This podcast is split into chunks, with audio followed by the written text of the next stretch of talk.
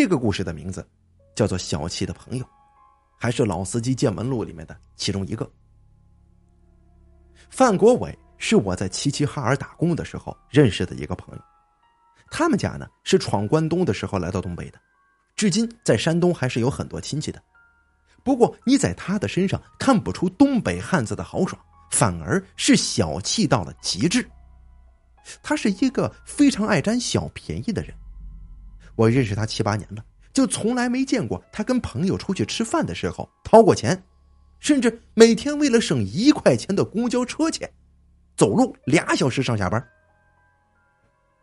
根据他的爱人说，从他跟范国伟认识到现在，家里就从来没有把吃剩的饭菜扔掉过。而夏天呢，因为饭菜不好保存，容易发霉，哪怕冒着吃坏肚子的风险，范国伟也会全都吃下去。对于范国伟的吝啬，我们都已经习惯了。出去吃饭喝酒的时候，他也从来不跟着，因为他生怕我们会让他付钱。不过呀，这范国伟并不缺钱，而且家境还十分的富裕。大概是二零一二或者说是二零一三年的时候吧，范国伟的老父亲去世了，我们得到消息，全都参加范老先生的葬礼。虽然范国伟这个人小气，但是范老先生平生最喜欢的就是结交朋友。跟我们这些年轻人也有说不完的话题，而且为人很仗义。每次我们缺钱的时候，范老先生总会接济一下。所以，尽管我们当时距离齐齐哈尔还有很远，但是一想到范老爷子平时比较照顾我们，我们还是及时的赶了回去。范老先生生前就给自己选了一处墓地，是在齐齐哈尔郊区的一个公墓里。具体的方向我还真有点分不清楚，只记得范国伟说是在通往这个富拉尔基的公路旁边。当时我们是跟着车一起去公墓的，在处理完后事之后，参加葬礼的人都回去吃饭了，因为他们在那边的规矩是在人下葬之后要大张旗鼓的安排酒席。不过呀，我们几个人却吃不下，而且我们现在都在外地，很少有机会去齐齐哈尔。于是留在公墓，准备多陪陪范老先生一会儿。范国伟害怕我们迷路，于是也跟着我们留下了。酒席的事情，因为提前都跟饭店订好了，范国伟的弟弟就回去张罗了。我们范老先生在墓前说了一句话，就开始调侃范国伟了。先说啊，认识范国伟这么多年了，你也不说请我们吃顿饭呢。都说齐齐哈尔的烤肉是最出名的。可是范国伟却从来不提吃饭的事范国伟是一个劲儿的哭穷，说自己啊都快穷的吃不上饭了之类的话。这个时候有人就说话了：“老范呐，你说你家吃不上饭了，你看那边不就有一桌吗？你把那个吃了，我就不让你请客了，而且一会儿回到市里，我请你一顿，怎么样？”这话从何说起啊？我们顺着那个人手指的方向看过去。在跟范老先生的坟墓隔了大约三四十米的地方，不知道是什么人的坟墓，前边摆放着几个盘子，里面装着馒头，还有几样菜。不过看上去已经很多天了。虽然现在是冬天，不存在变质的问题，但是却冻得跟冰疙瘩似的，根本无从下口啊。范国伟看了一眼，说道：“切，你你你净扯犊子！这冻得杠杠的，我咋吃啊？”说话的那个人也觉得让他全吃下去有点强人所难，于是就退了一步。啊，不用你全吃，你只要啃几口就行。就算我输了啊，回去地方随你挑，我照单全付，我请客，怎么样？范国伟一听，哎，有人请我吃饭呢，这反复确定那个朋友，你你你不会后悔吧？你说的啊？又让我们几个人来做见证，他屁颠屁颠的跑到那个公墓跟前。拿起公墓前的这个一只烧鸡，就要啃。可是烧鸡还没送到嘴边，就被来回巡视的公墓管理员给发现了，并且严厉禁止了范国伟的行为，说范国伟，你吃死者贡品，这是对死者的不尊敬，而且还把我们全给轰出了公墓。回到市里之后，我们在范家的安排下，哎，这个酒席上简单的吃了几口，就回到宾宾馆里边了。一边打麻将一边说今天白天发生的事我们都在猜测，嘿，如果没有公墓管理员的阻拦，范国伟真的是不是会把那只祭品烧鸡给啃了呀？范国伟自然是一口咬定啊，他要不管我的话，我绝对会把他给吃了。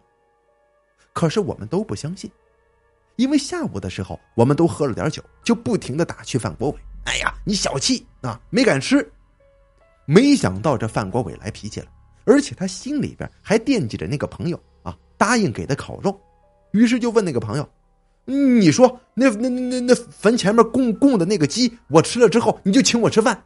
你你说话还算不算不算话了？”那个朋友说：“算。”又承诺了一遍。只要范国伟你当着我们的面吃了，我立马请客。范国伟这个人，咱们开头也说了，是非常喜欢占便宜的，他实在是不想放过这个占便宜的机会，于是大半夜就开着车载着我们又去了公墓。不过，为了防止被管理员发现有人偷偷溜进公墓，我们老远的就停车了，然后从围墙跳了进去。我们轻手轻脚的来到范老先生坟墓所在的位置，然后又往前走了一段，就到了白天摆放祭品的那个地方。这个祭品呢，白天被范国伟动过，此时又端端正正的，啊，看来在我们走了之后，人家公墓管理员又把这祭品重新摆放了。这大半夜的可不比白天呢，白天不觉得害怕，可这会儿乌漆麻黑的，我们几个人的心里边。都有点打鼓。范国伟也没敢像大白天那样大摇大摆的拿起祭品就吃，先是给这个墓主人点了支烟，然后摆在墓前。范国伟觉得还是不妥，又絮絮叨叨的跟主人解释啊，跟着墓主人解释为啥要吃祭品。哎哎，跟朋友打赌了，还说以后啊给老父亲上坟的时候肯定会把这祭品给你还上。在范国伟觉得自己准备好了之后，他这才拿起那只烧鸡。虽然这烧鸡已经冻成了冰坨子，不过鸡翅膀跟鸡脖子这两个地方还是能下嘴的。虽然你啃不下来太多，但是你啃下点皮肉来还是可以的。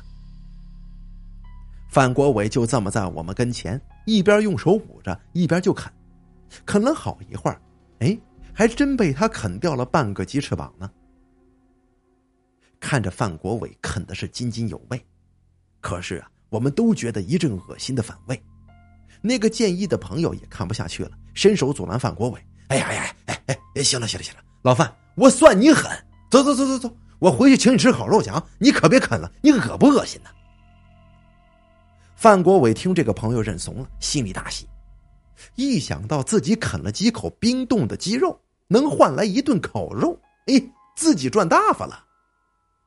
我们驱车回到市里，那个朋友就立马在范国伟点了那个饭店里边安排了一桌子烤肉。可是，这个范国伟啃鸡的画面实在让我们没胃口吃饭。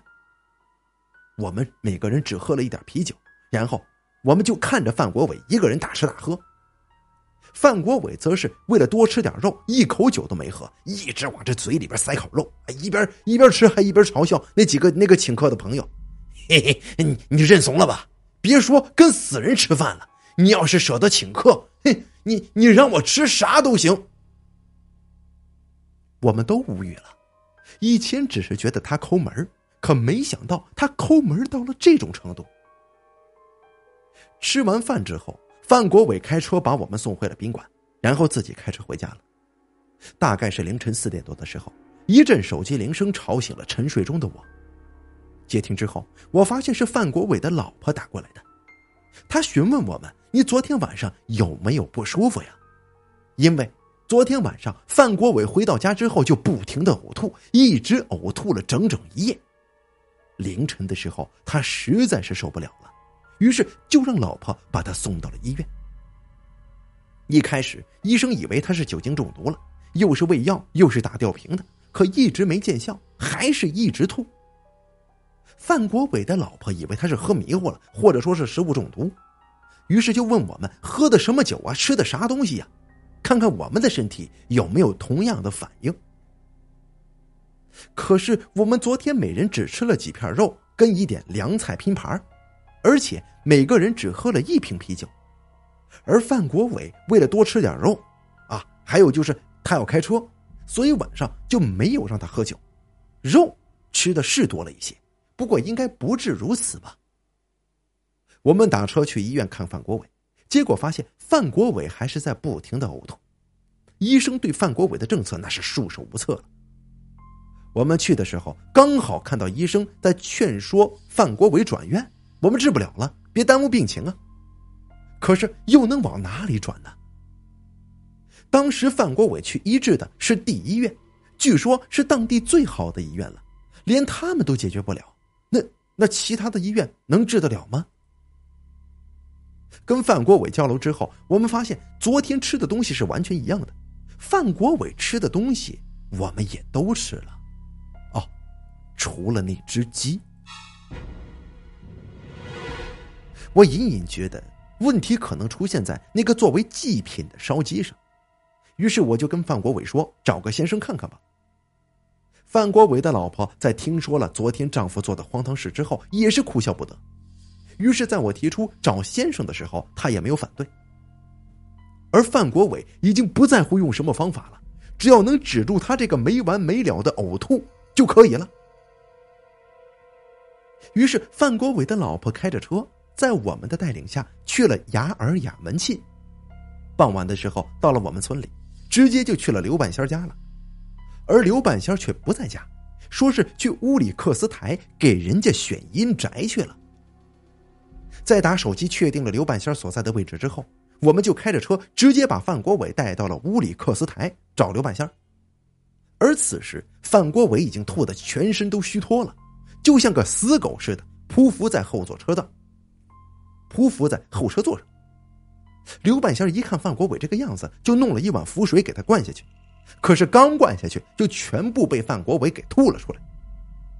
在我讲述之后，刘半仙这才知道范国伟呕吐的原因。刘半仙听完我的讲述之后，就哈哈大笑，说：“我们呢太糊涂了，祭品怎么能随便吃呢？”我就不理解的问刘半仙那家里平时给菩萨或者祖宗上供的贡品，呃，家里人还都让小孩吃呢，说是吃完了就会得到菩萨呀、祖先的保佑。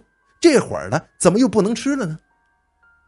刘半仙说：“那是因为啊，给菩萨跟祖先的贡品只是放了短短几天，他们也享用了，但是还没有享用完就给换新的了，所以那时候是可以吃的。而且因为跟鬼神分享贡品会得到保佑。”但是墓地里的祭品，天知道那是放了多久的啊！可能祭品早就被死者享用光了。他享用完所有的之后，剩下的祭品那是完全不能吃的。实在要是吃也行，吃完就会跟范国伟是一个效果，呕吐不止吗？范国伟的老婆听完就急了，赶紧问刘半仙有没有办法救救她丈夫。刘半仙从自己的小布兜子里边掏出一根钢针，这钢针我认识，还是前两年他托我帮忙做的，是我用一根车条打磨而成的，非常锋利。刘半仙拿着这根钢针在范国伟的嘴边比划着，看得我跟范国伟的老婆心里那是一阵阵紧张啊。不过范国伟已经管不了这么多了，别说一根了，扎十根他都乐意呀，只要能给他止住这个呕吐。刘半仙就这么瞄了两三分钟，然后手一抖，在范国伟的腮帮子上就这么扎了一下，但是扎的不准，只是刺破了点皮，流出了一点血滴。然后又在范国伟的肚子上扎了两下，都是非常浅的伤口。哦哦，人家不是没扎准啊，而是说就这力道。出了几滴血之后啊，就结痂了。然后刘半仙又画了一张符，化成的水，给范国伟给灌了下去。这次出血了，范国伟没吐出来，又感觉身体里边稍微的有一些力气了。刘半仙告诉范国伟：“啊，没事了，回家休息两天就好了。”可是这范国伟生怕自己回到家就开始吐，那滋味难不难受，只有他自己知道。于是硬赖着在刘半仙家里住了两天，看到自己真的是好了，这才付了钱之后走掉的。不过刘半仙这两天也没闲着。把自己的护身符，还有据说是什么能辟邪的画什么的，通通卖给了范国伟。因为见识了刘半仙的能耐，范国伟对此也是深信不疑，全都掏钱买回家了。范国伟不知道这些东西的来历，可是我再清楚不过了，因为刘半仙卖给范国伟的那些东西，都是我在网上帮刘半仙啊，都是我在网上呢帮刘半仙买的景区里边的那种忽悠人的纪念品呢。好了，小气的朋友播讲完毕，感谢您的收听。